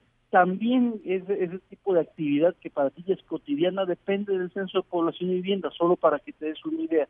Entonces, es así de relevante lo que va a suceder el próximo lunes y durante todo el mes de marzo. ¿Cómo va a llevarse a cabo este proceso? De manera muy, muy sencilla. Estaremos visitando los 51 millones de, inmuebles estimados que hay. Eh, estaremos colocando una etiqueta en, la, en el inmueble desde el primer momento de la visita, eso es muy, muy importante. Antes se realizaba al final de la entrevista, ahora no, desde un inicio se da, se, se, coloca la etiqueta por un código QR, que precisamente es lo que te va a permitir, ya sea que tengas una entrevista directa, eh, este, una entrevista vía internet o una entrevista vía telefónica, eso es fundamental, ¿no? Es decir, eh, que si yo no te encuentro la tercera vez en, tu hogar, te dejo una carta de invitación para que tú respondas a través de este medio. Se estará dejando dos días para que o, participes por internet o por teléfono si te llega esa carta de invitación porque no te encontramos. Entonces, es decir, están todos los mecanismos. Además, qué bueno que tocas ese tema porque adicionalmente el INEGI no entra a la puerta de tu vivienda. Eso es mm. bien, bien importante. Es decir, no, no entra, perdón, a tu casa este, la entrevista se realiza en la puerta de tu casa, no hay contacto y eh, se implementa un cuestionario de edad muy breve de 12 minutos. Eso es fundamental. 12 minutos dura el, el, cuestionario. ¿Quiénes pueden contestar este cuestionario, Edgar? Bueno, ¿quiénes contestan este cuestionario? Una persona de 18 años y más, este, ya sea el jefe o jefa del hogar, que conozca las características básicas de los integrantes del hogar. ¿A qué nos referimos? ¿Cuántos son? ¿Cuántos son hombres? ¿Cuántos son en general? ¿Cuántos son hombres? ¿Cuántos son mujeres? ¿Qué edades tienen? Eh, si tienen acceso a los servicios de salud, eh, en, este, si tienen trabajo, en qué trabajan, este, nivel educativo, es decir, preparatoria, secundaria, universidad, eh, posgrado, etc. Eh, um, temas de discapacidad y grado de discapacidad, temas de migración, eh, si en tu vivienda llega agua, luz, eh, internet, es decir, estos servicios básicos y que son preguntas que, que, son muy, muy sencillas, pero que sí estamos pidiendo que sea la persona que conozca estas características del resto de los integrantes del hogar. Para quienes hayan participado en ejercicios anteriores, hace 10 años, por ejemplo, ¿hay cosas distintas, hay preguntas distintas, hay novedades en este censo? Sí, por ejemplo, temas como eh, la afrodescendencia, el grado de discapacidad, antes solo se medía el, la discapacidad, pero ahora, ahora también el grado, el tema de la, de la causa de la migración, es decir, ya sabía que, que, migrabas, pero la pregunta es ¿por qué razón migraste? Eh, y pues obviamente con respuestas como por trabajo, por estudios, por reunirme con la familia, entre otras cosas. Además también con una especificidad al municipio eh, donde migraste, si es que esta migración fue interna que también eso es lo que va a aportar el censo 2020, no solamente la migración internacional, sino también la migración interna que no es pequeña.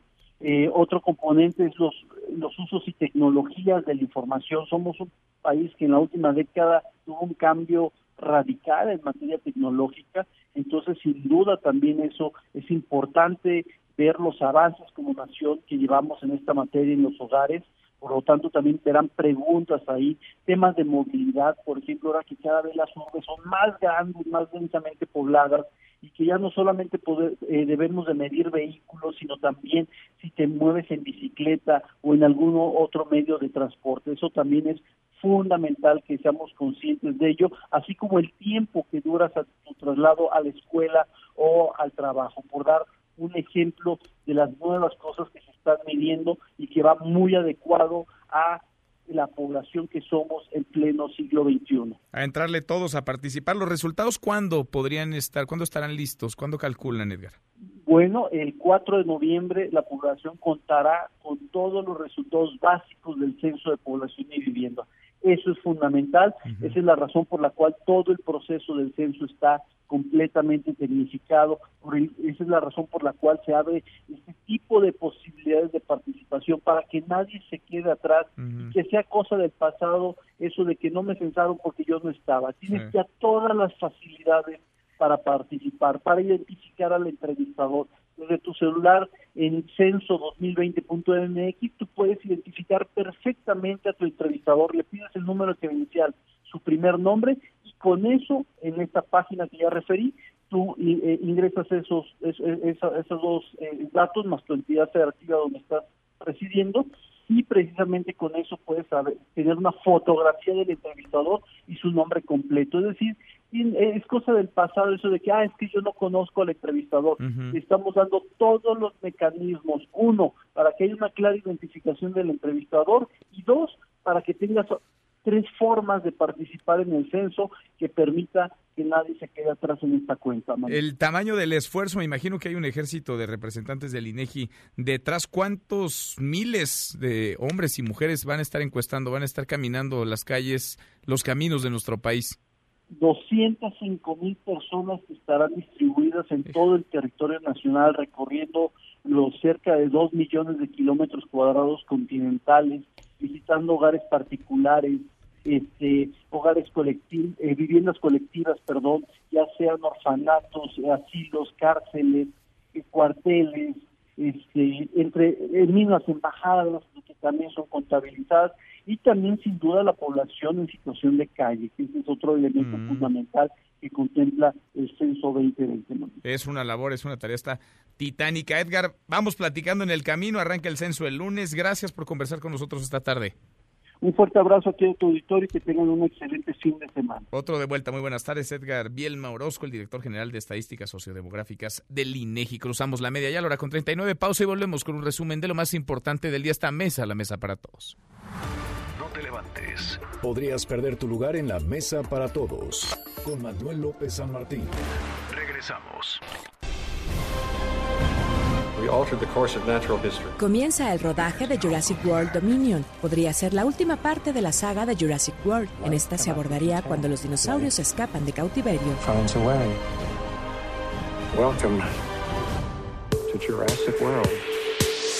Seguimos, volvemos a esta mesa, la mesa para todos, cruzamos la media y a la hora con 41, vamos con un resumen de lo más importante del día.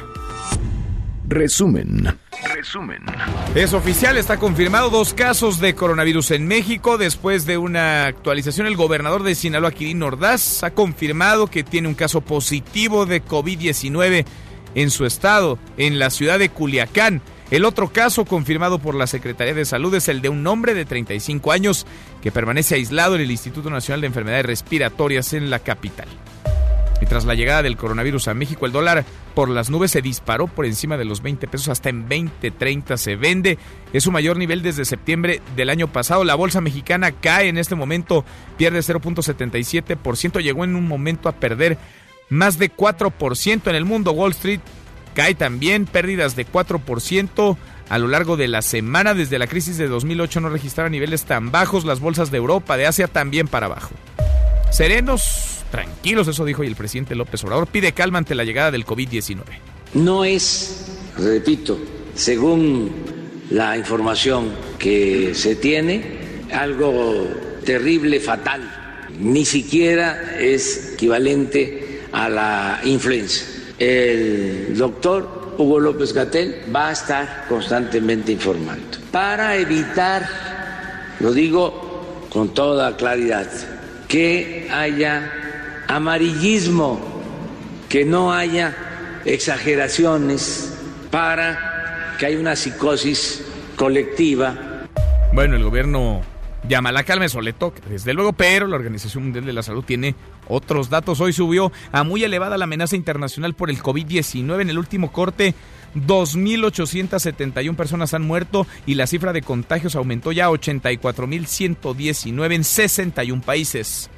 No saludar de beso, tampoco de mano, así como lavarse las manos frecuentemente, son algunas de las recomendaciones de la Secretaría de Salud ante el coronavirus. Adultos mayores y niños, pequeñitos menores de 5 años y personas con enfermedades crónicas son las más vulnerables. A partir de hoy, todas las noches, a las 9 de la noche, un informe desde el Palacio Nacional, la voz del subsecretario de Salud, Hugo López Gatel.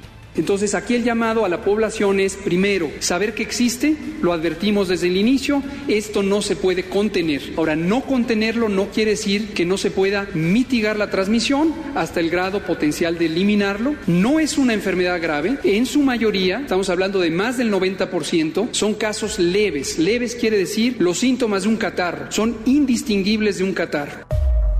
Bueno, y López Gatel también estableció cuándo sí, cuándo no se puede tratar de un caso de coronavirus. Escuche y se define caso sospechoso como una persona que con el antecedente de haber viajado ya sea a China o a Italia, Corea, Japón o Irán, esa es la definición de caso actual, presentara síntomas respiratorios de un catarro o de una enfermedad respiratoria más avanzada. Todos los demás que te presentaran síntomas respiratorios pero no tuvieran el antecedente de viaje, hasta el momento deben ser considerados una enfermedad respiratoria del territorio nacional.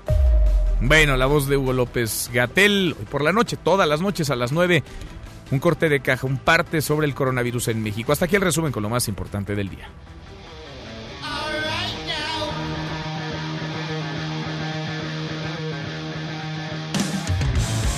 Mi querido Miyagi, José Luis Guzmán, segundo tiempo en esta mesa para todos. Muy rockero este segundo tiempo sí, mira, eh, digo, si la cumbia era naca, esta es canción para niños Oye, te llovió, te llovió en redes sociales. Y mira que yo te pedí la cumbia. Yo te dije que, la pusiéramos. Quien puso que pusiéramos fue Manuel López pero no importa. Está usted escuchando a Ozzy Osbourne. Sí. Acaba de sacar este disco. Apenas hace ocho días. Es el más reciente disco, Ordinary Man. Y se espera que esta es su despedida de la música, porque Ozzy Osbourne está realmente muy enfermo 50 años después del lanzamiento de su primer disco con Black Sabbath, saca este que se llama Ordinary Man, que es quizás el disco del adiós de Ozzy Osbourne. Y muchos se temen que va a ser el mismo caso de David Bowie, que sacó un disco y murió. o de Freddie Mercury, que sabiendo que estaba por morir, sacó su último disco.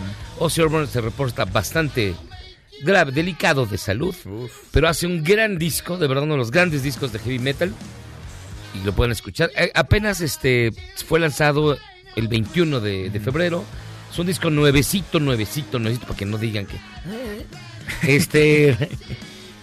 El, la canción que estás escuchando se llama Straight to Hell, directito al infierno. Uy, con esta se despiden. Y dice, y todas las canciones son de despedida. Uno se llama Goodbye, No me arrepiento, así ondas muy, muy extrañas ya de despedida completamente. Ya, en el adiós. en, el adiós, Ozzy Osbourne. Miyagi, gracias. Gracias a ti. José Luis Guzmán, Miyagi, te escuchamos al ratito a las 7 charros contra gangsters. Pausa y volvemos. Hay más en esta mesa, la mesa para todos.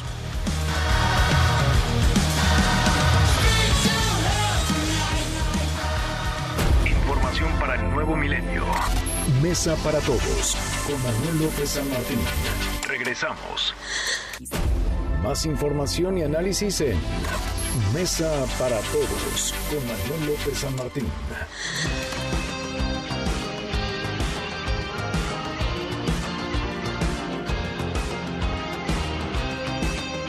Seguimos, volvemos a esta mesa, la mesa para todos. Se instaló ya en la Cámara de Diputados, se instaló el Comité Técnico de Evaluación de los aspirantes a consejeros electorales. ¿De qué va esto? Bueno, el Consejo General del INE está en vías de renovación. Cuatro de sus asientos estarán vacíos y deberán ser ocupados por cuatro hombres o mujeres que sean elegidos por la Cámara de Diputados. Y este comité va a ser el encargado de palomear, de revisar primero y de palomear los perfiles. Hay nombres, vaya, que están lejos de toda sospecha, con mucha, con muchísima legitimidad, el de Ana Laura Magaloni, por ejemplo. Hay otros que han levantado polémica, como el de John Ackerman. John Ackerman, que es pues un cercanísimo simpatizante no solamente del gobierno federal y del presidente López Obrador, sino de Morena. Hay quienes acusan que John Ackerman participa directamente en ese partido político y eso minaría de alguna manera la independencia como un consejero independiente para entrarle a estas. Cuando hablamos de un INE que debe ser autónomo, el Instituto Nacional Electoral que tendría que estar lejos de las manos, de las garras de la partidocracia y los partidos políticos. Es cierto que antes había un reparto entre cuotas y cuates, tantos votos tenías, tantos diputados tenías, tantos consejeros electorales te tocaban. Ahora es distinto, o eso dicen, pero resulta que en el camino andamos. A ver, voy a platicar con Mario Delgado. Ya está Mario Delgado, el coordinador de Morena en la Cámara de Diputados. Mario, gracias por estos minutos. ¿Cómo estás, diputado? Al contrario, ¿cómo estás? Muy bien, Manuel, listo. Gracias por platicar con nosotros. Oye, Mario, a ver, ya se instaló este comité técnico de evaluación. ¿Qué te gustan, no te gustan? ¿Qué opinas de los nombres de las hombres, de los hombres y mujeres que lo integran? Pues yo creo que nos quedó muy bien, Manuel. Ahí hay que eh, reconocer yo decía en la instalación, la ceremonia de instalación, que si es un comité diferente, porque por primera vez no tienes a enviados de los partidos políticos. O sea, no tienes ya, que no, es un filtro adicional que nosotros incluimos. O sea, si te fijas en los otros dos comités que hubo, las otras dos experiencias previas, pues encontrabas a dirigentes de partidos, gente que con cargos a exgobernadores, ex senadores, exdiputados, exabogados generales de partidos, en fin, había una clara eh, eh, disposición de los partidos de controlar el comité. Y había, había un reparto también entre cuotas y, y, de cuotas. Y ahora, pues no, es la primera vez que no hay no hay cuota. Y no, no hay, de plan, porque veo, muy, buenos nombres, ¿no? A Laura Magaloni, por ejemplo. Bueno, pero sería ofensivo, Manuel, con todo respeto, que Sara Lovera. cuota de, un partido. A ver, veo, veo muy buenos nombres, por eso digo. Tienen un amplísimo reconocimiento todos con trayectorias. Sí, hay, hay un nombre polémico. Y muy reconocidas. Hay, hay un nombre polémico, el de, el de John Ackerman. ¿Qué dirías, Mario? Bueno, yo te diría lo que hoy comentó Diego Valadez de la instalación. Dice, bueno, en estos temas eh, electorales, este, pues el experto al que siempre recurrimos es Ackerman. No es, no está él no está imposibilitado por su cercanía o simpatía con un partido político. Es simpatizante del, proyecto de la transformación, sin duda es innegable, pero es ante todo un académico con mucho prestigio, con más de 30 años en estos temas. Y sí ha sido un académico crítico del, del sistema electoral, de, de, la democracia, ¿no? de los, tiene, mira, nos dejó varios libros aquí, organismos autónomos y democracia, el caso de México, autenticidad y nulidad. Ahora le han tundido en redes. Electoral, el servicio de la democracia, el mito de la transición democrática, en fin. Le han tundido en redes y también la oposición como si él fuera a elegir a sus consejeros electorales. ¿Qué tanto margen tienen y de qué pues va la facultad de los que integran el comité? Es un órgano colegiado. Imagina, quiero que la gente se entere. Eh, eh, este órgano va a elegir a cinco personas por cada vacante eh, de los consejeros electorales, es decir, nos va a entregar cuatro quintetas. Ahora, ¿quiénes integran este comité técnico? Manuel, lo integra Diego Valadez, un jurista muy reconocido, miembro del Colegio Nacional, imagínate donde están los mexicanos más distinguidos. Fue ministro de la Suprema Corte de Justicia, ex procurador general de la República, director del Instituto de Investigaciones Jurídicas, en fin, tiene todas las credenciales. La presidenta del Colegio de México, Silvia eh, Giorgoli, que hoy ella dice, hoy me gustó mucho lo que dijo, porque eh, dijo, bueno, vengo yo, claro, en mi trayectoria, la distinción que me han hecho como académica, pero también vengo representando una institución que ha contribuido a la democracia en México. Entonces fue muy bonito lo que lo que ella dijo y lo que todos dijeron el día de hoy. Está eh, Blanca Heredia, también pues, con muchísima trayectoria y reconocimiento en el CIDE, en otras universidades en Estados Unidos, en Europa. Está Ana Laura Magaloni, que hace menos de dos meses estaba compitiendo por ser ministra de la Suprema Corte de Justicia, eh, muy conocida ya como abogada, estableció una nueva metodología para el estudio del derecho. En el CIDE está también eh, el, doctor Roldán, también un perfil eh, muy muy reconocido, Roldán, Roldán Chopa, que son las dos propuestas que hizo el INAI. El INAI, y está eh, una periodista de muchísimos años, eh, más de 40 años ejerciendo el periodismo independiente, Sara Lovera, feminista,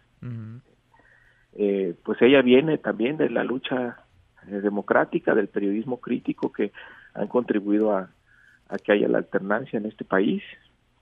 Y, y este y John Ackerman, que es pues, un eh, reconocido estudioso de todos los temas electorales.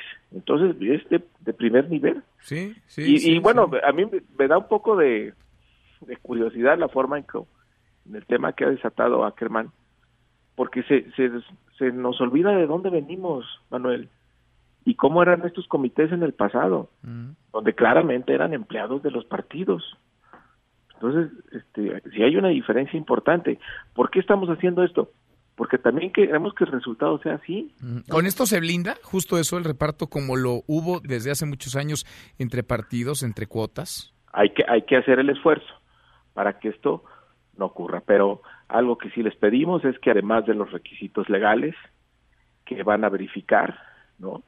Es que también eh, elijan a personas, primero que tengan un compromiso y pasión por el servicio público, que, sepan que lo más, o que tengan conciencia, pues el enorme privilegio que representa servir a México, esa visión para fortalecer la democracia Mario, me, que, va, que defiendan más a la democracia que a su salario. Me, va a ganar el tiempo, se nos va a acabar. Nada más cuéntanos eh, los tiempos, cómo están, cuándo tendrían que estar designados los o las cuatro consejeros, consejeras del INE. El, 3 de abril. 3 de abril. Eh, el trabajo de este comité termina el 24 de marzo, donde nos van a entregar cuatro quintetas, después de haber seguido un proceso de evaluación todo el mes de marzo.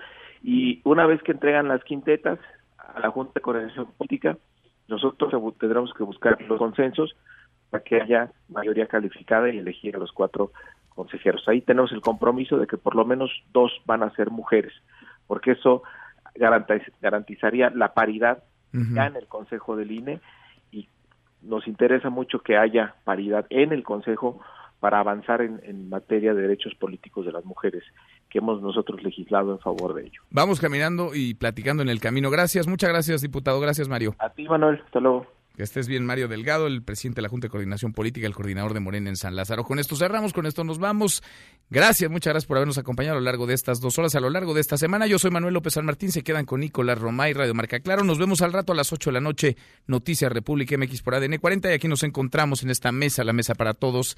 El lunes, pásela muy bien, buen fin de semana. MBS Noticias presentó Mesa para Todos con Manuel López San Martín. Un espacio donde todos tienen un lugar.